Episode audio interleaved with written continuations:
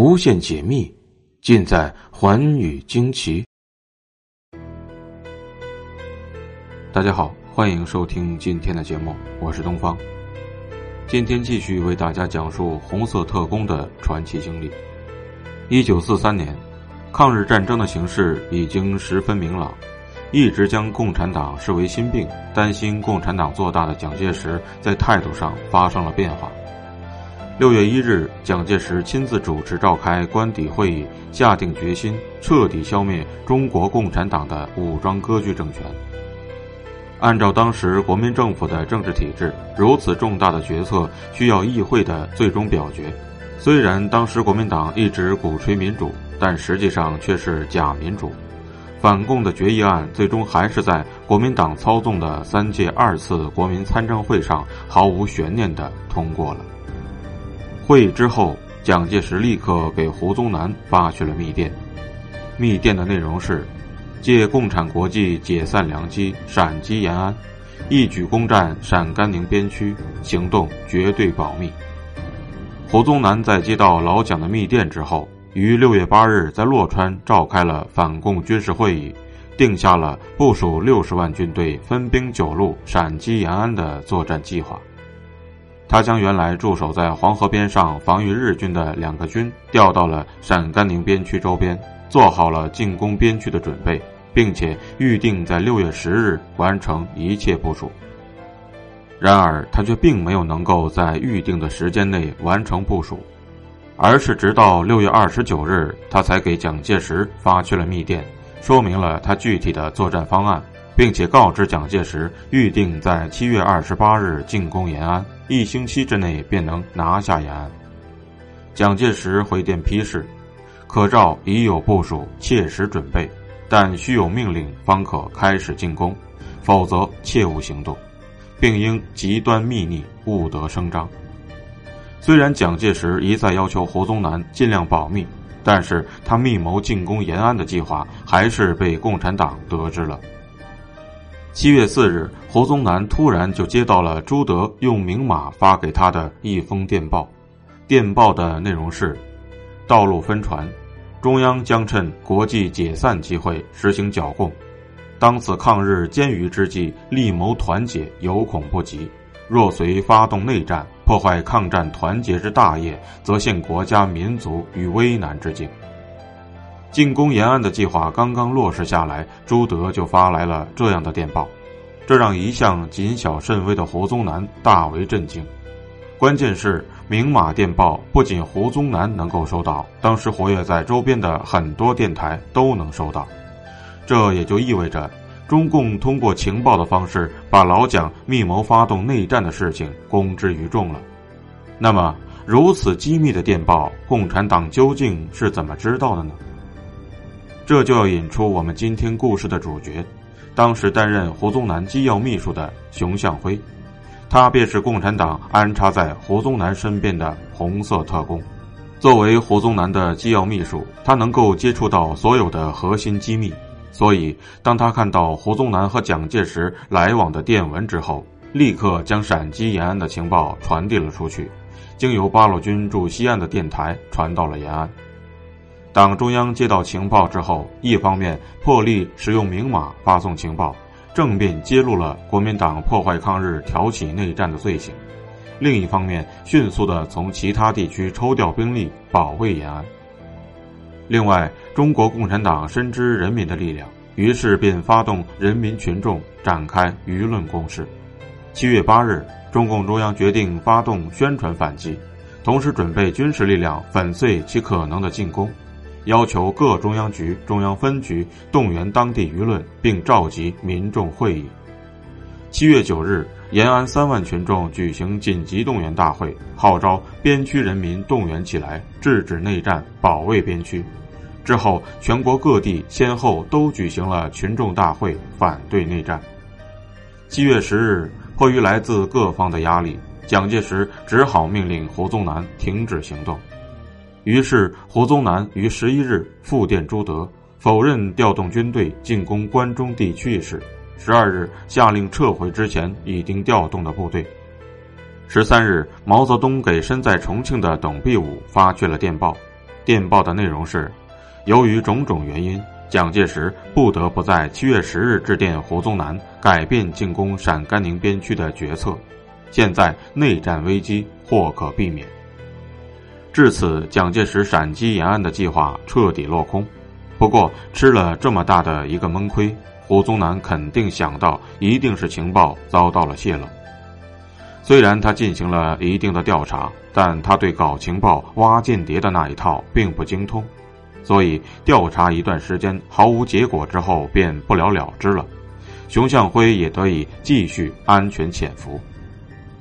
那么，熊向晖是怎么成为深受胡宗南信任的机要秘书的呢？我们还是得从他的生平开始说起。熊向晖原名熊慧全，一九一九年四月出生于山东省叶县的一个官宦家庭。一九三六年九月，身为进步青年的熊向晖开始参加了革命工作。同年十一月，他在清华大学秘密地加入了中国共产党。同时，也成为了中华民族解放先锋队清华分队的负责人之一。一九三七年十二月，他遵照周恩来总理的指示，加入了国民党胡宗南部队下属的湖南青年战地服务团，从事秘密情报工作。一九三八年的一天，西北王胡宗南面见了湖南青年战地服务团的全体团员。毕竟，服务团的团员大多数都是进步青年。所以他希望能够从中挑选一些有才华的年轻人加以培养，为自己所用。当时已经获得中将军衔的面试官胡宗南手里拿着服务团的名册，依次点名提问。依照印象，他在每个人的名字后面画圆圈，哪个名字后面画的圈越多，也就代表着他对谁越满意。一通问答下来，大多数名字后面都只有一两个圈。少数的有三个圈只有一个名字后面画了四个圈这个名字正是熊向晖。那么胡宗南为什么会对熊向晖倾眼相待呢？主要是因为他的身世背景。首先，他是清华大学的高材生，本身素质很高；其次，他的父亲是国民政府湖南省高等法院的院长，政治背景足够鲜明。基于这两点，胡宗南深信自己找到了一名得力干将，所以十分青睐。第二天，他便派秘书找到了熊向晖进行个别谈话。一番促膝长谈之后，熊向晖答应了胡宗南的邀请。于是，一九三八年五月初，胡宗南便把他送到了中央陆军军官学校第七分校学习。一九三九年三月，学习期满之后，熊向晖被胡宗南调到了身边，并很快成为了他的左右手，开始了他平步青云的仕途。他一路从侍从副官升到了机要秘书。正因他处在这样的位置上，因此蒋介石下达给胡宗南的命令都要先送到他的手里。胡宗南下达的命令，大多数也都是由他起草的。然而，胡宗南却并不知道。熊向晖是共产党打入国民党内部的红色特工。其实，熊向晖的成功打入是周恩来总理的一步妙棋。国共联合抗日之后，中共中央针对当时的抗日形势以及国共两党之间的关系，做出了开辟隐蔽战线的重要决定，计划将一些思想进步、立场坚定的优秀青年党员安插到国民党的内部，在两党和平时。这些人可以协同国民党抵抗日军，但是，一旦国民党开始对共产党实施打压和攻击，他们便可以为保卫我党起到积极的作用。用周恩来总理的话说，他们就是一些贤妻冷子。同时，周恩来总理也希望他们能够一直闲下去、冷起来。在招募人员的时候，中共北京地委的领导蒋南翔。推荐了当时清华大学的进步学生熊慧泉，并且汇报给了董必武和周恩来。在充分的了解了熊慧泉的具体情况之后，周恩来大加赞赏的说：“这个角色非熊莫属。”而之后的他报名参加湖南青年战地服务团，接受胡宗南的面试，以及进一步成为胡宗南的机要秘书，都是共产党一手安排的。另外，熊慧全还在组织的建议之下改名为熊向晖。从一九三九年三月到一九四七年八月，熊向辉在胡宗南身边潜伏了八年之久。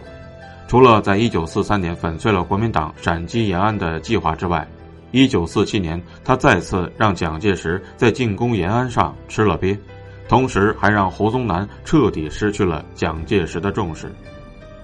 这件事要从1943年3月1日开始说起。这一天，熊向辉正在和他的新婚妻子战小华在杭州度蜜月。两个人出游的时候，他突然就被一个自称是国民党保密局的人叫住了。那人声称胡宗南要见他。由于这个人是突然出现的，所以熊向辉便担心他的身份可能已经暴露。因此，一路上他不停地思索着应该如何应对。然而，等见到胡宗南，得知真正的缘由时，他悬着的一颗心才落了下来。原来，此前熊向辉已经计划赴美留学，但由于当时机票很不好买，所以才一直没有成行。胡宗南命令熊向辉延期赴美，并且要求他回到军中再工作三个月，因此蜜月假期也不得不立刻终止。胡宗南对他说。前天，总裁急电召我来南京，说美苏英法四国三月十日在莫斯科开会，届时将讨论中国问题。总裁当机立断，命令我指导共产党的老巢延安，并选在四国外长会议的第一天，也就是三月十日发起攻击。说完，胡宗南交给了熊向辉一个文件包，让他根据里面的文件绘制一幅草图，同时叮嘱他。绘图的时候一定不能让别人看到。熊向辉打开文件包，看到了两份绝密文件，一份是蒋介石核准的进攻延安的方案，一份是陕北共产党军队的兵力配置情况。看到这两份文件，熊向辉的心中既震惊又庆幸，于是他立刻迅速地将文件的内容默记在心。三月三日上午，熊向辉跟随胡宗南和参谋长盛文乘坐专机回到了西安。当天晚上，熊向辉就去了新华巷一号西安新泰日报主编王时坚的家里，通过地下室里的秘密无线电台，将这两份绝密情报发到了延安。由于是绝密情报，为了保密，胡宗南当时连他手下的军长和师长们都没有告诉。直到三月八日，胡宗南才带着熊向辉等少量随从秘密地离开了西安，辗转去了洛川，在洛川小学与先期到达的几名国民党高官会面，组成了前线指挥部。鉴于此种情况，熊向辉意识到有必要将胡宗南的日常动态报告给党中央，但由于洛川地处偏僻，资源有限，交通也不发达，再加上他无法抽身。因此，他便决定冒一回险，将情报以信函的形式写在白纸上，装在印有战区第一司令部长官的大信封里。为了保险起见，同样内容的信，他每次都会写两封，一封寄给王时坚，另外一封寄给王时坚的朋友潘玉然。就这样，胡宗南的日常动态便会在第一时间被党中央获悉。正因如此。就在国民党频繁的调动军队时，党中央果断地放弃了延安，留给了胡宗南一座空城，在陕北地区与国民党玩起了捉迷藏。胡宗南非但没能给共军以毁灭性的打击，还让自己陷入了谎报军情的泥潭之中。这也正应了党中央撤退延安时，毛泽东在窑洞里留给他的一首打油诗：“胡宗南到延安。”势成骑虎，进又不能进，退又退不得，奈何奈何？国民党进攻延安的计划再次失败。事后，毛泽东大赞熊向辉，说他一个人可顶几个师。后来，周恩来也称赞他说：“我党打入国民党内部的情报人员工作卓越，李克农、钱壮飞和胡底属于前三杰。